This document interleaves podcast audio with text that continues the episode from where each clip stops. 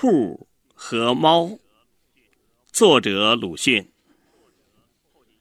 住在我们后进院子里的三太太，在夏间买了一对白兔，是给她的孩子们看的。这一对白兔似乎离娘并不久，虽然是异类，也可以看出它们的天真烂漫来。但也竖直了小小的通红的长耳朵，动着鼻子，眼睛里颇显些惊疑的神色。大约究竟觉得人地生疏，没有在老家时候的安心了。这种东西，倘到庙会日期自己出去去买，每个至多不过两吊钱，而三太太却花了一元。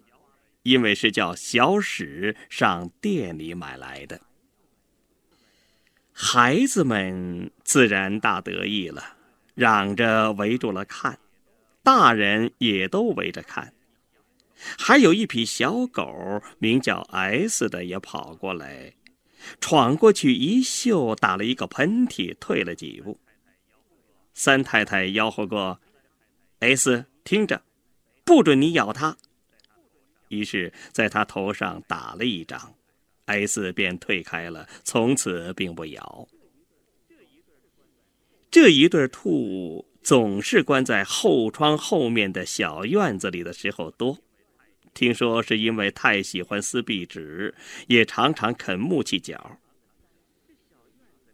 这小院子里有一株野桑树，桑子落地，他们最爱吃。便连喂它的菠菜也不吃了。乌鸦、喜鹊想要下来时，它们便弓着身子，用后脚在地上使劲的一弹，哗的一声，直跳上来，像飞起了一团雪。鸦雀吓得赶紧走。这样的几回，再也不敢进来了。三太太说。鸦雀倒不大紧，至多也不过抢吃一些食料。可恶的是一匹大黑猫，常在矮墙上恶狠狠地看，这却要防的。幸而 S 和猫是对头，或者还不至于有什么吧。孩子们时时捉他们来玩耍。他们很和气，竖起耳朵，动着鼻子，驯良地站在小手的圈子里。但一有空，却也就溜开去了。他们夜里的卧榻是一个小木箱，里面铺些稻草，就在后窗的房檐下。这样的几个月之后，他们忽而自己掘土了，掘得非常快。前脚一抓，后脚一踢，不到半天，已经掘成一个深洞。大家都奇怪。后来仔细看时，原来一个的肚子比另一个的大得多了。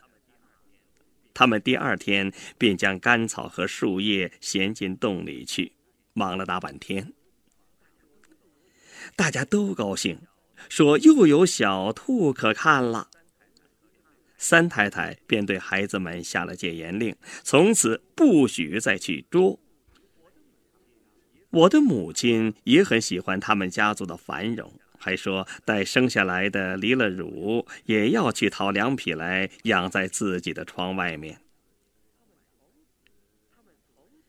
他们从此便住在自造的洞府里，有时也出来吃些食，后来不见了。可不知道他们是预先运粮存在里面呢，还是竟不吃。过了十多天，三太太对我说：“那两匹又出来了，大约小兔是生下来又都死掉了，因为雌的一匹的奶非常多，却并不见有进去补养孩子的行迹。”他言语之间颇气愤，然而也没有法儿。有一天，太阳很温暖，也没有风，树叶都不动。我忽听得许多人在那里笑，循声看时，却见许多人都靠三太太的后窗看。原来有一个小兔在院子里跳跃了，这比他的父母买来的时候还差得远，但也已经能够用后脚一弹地蹦跳起来。孩子们争着告诉我说。还看见一只小兔到洞口来探一探头，可是即刻缩回去了。那该是他的弟弟吧？那小的他捡些草叶吃，然而大的似乎不许他，往往夹口的抢去了，而自己并不吃。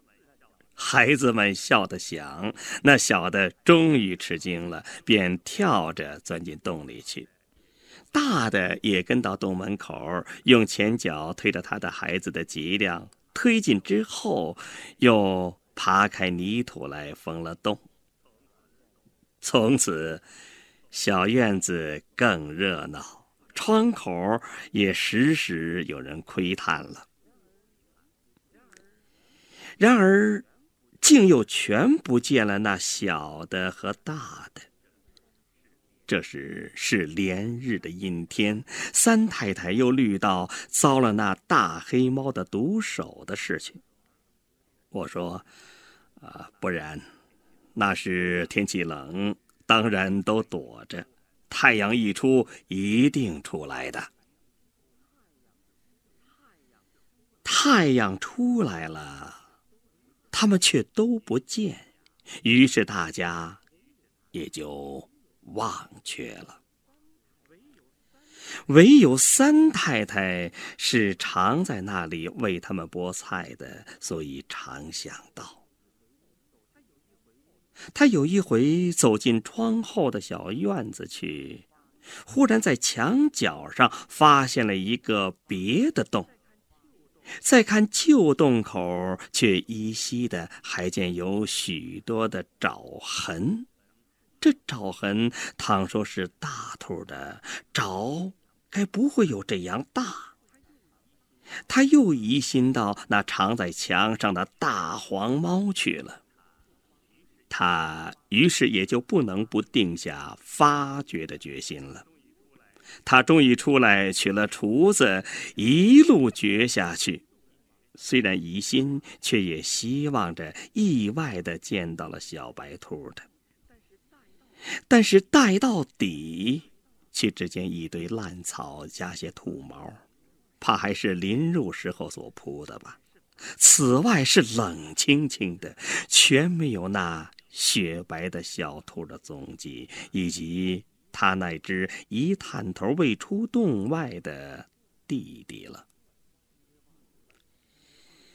气愤、失望和凄凉。使他不能不再掘那墙角上的心洞了。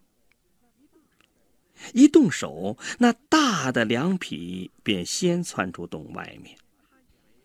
他以为他们搬了家，很高兴，然而仍然觉，待见底，那里面也铺着草叶和兔毛，而上面却睡着七个很小的兔。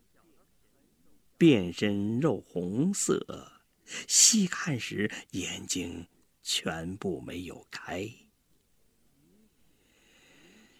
一切都明白了，三太太先前的预料果然不错。他为预防危险起见，便将七起小的都装在木箱中，搬进自己的房里。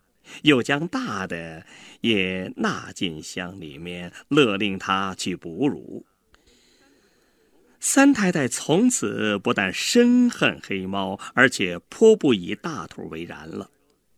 据说当初那两个被害之先死掉的，该还有，因为他们生一回，绝不至于只两个。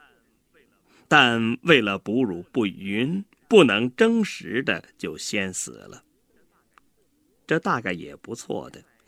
现在七个之中有两个很瘦弱，所以三太太一有空，便捉住母兔，将小兔一个一个轮流的摆在肚子上来喝奶，不准有多少。母亲对我说：“那样麻烦的养兔法，她历来连听也未曾听到过，恐怕是可以收入无双谱了。”白兔的家族更繁荣，大家也都高兴了。但自此之后，我总觉着凄凉。夜半在灯下坐着想，那两条小性命竟是人不知鬼不觉的，早在不知什么时候丧失了，生物史上不着一些痕迹，并且 S 也不叫一声。我于是记起旧事来。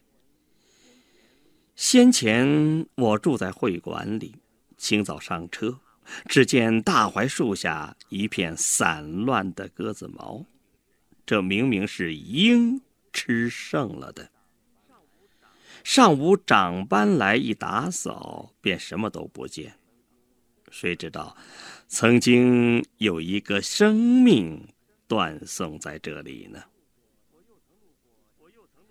我又曾路过西四牌楼，看见一匹小狗被马车压得快死，待回来时什么也不见，搬掉了吧？过往行人匆匆的走着，谁知道曾有一个生命断送在这里呢？夏夜窗外常听到苍蝇的悠长的吱吱的叫声。这一定是给银狐咬住了，然而我从来无所容心于其间，而别人并且不听到。假使造物可以责备，那么我以为他实在将生命造得太烂，毁得太烂了。喵的一声，又是两条猫在窗外打起架来。熏儿，你又在那里打猫啦？哦不，他们自己咬，他哪里会给我打呢？我的母亲是素来很不以我的虐待猫为然的。现在大约疑心我要替小兔抱不平，下什么辣手，便起来探问了。而我在全家的口碑上，却的确算一个猫敌。我曾经害过猫，平时也常打猫，尤其是在他们配合的时候。但我之所以打的原因，并非因为他们配合。是因为他们太嚷，嚷到使我睡不着。我以为配合是不必这样大嚷而特嚷的。况且黑猫害了小猫，我更是师出有名了。我觉得母亲实在太修善，于是不由得就说出模棱的、近乎不以为然的答话来。造物太胡闹，我不能不反抗他了。虽然也许是倒帮他的忙，那黑猫是不能久在矮墙上高势阔步的了。我决定的想，于是又不由得一瞥那藏在书箱里一瓶青酸钾。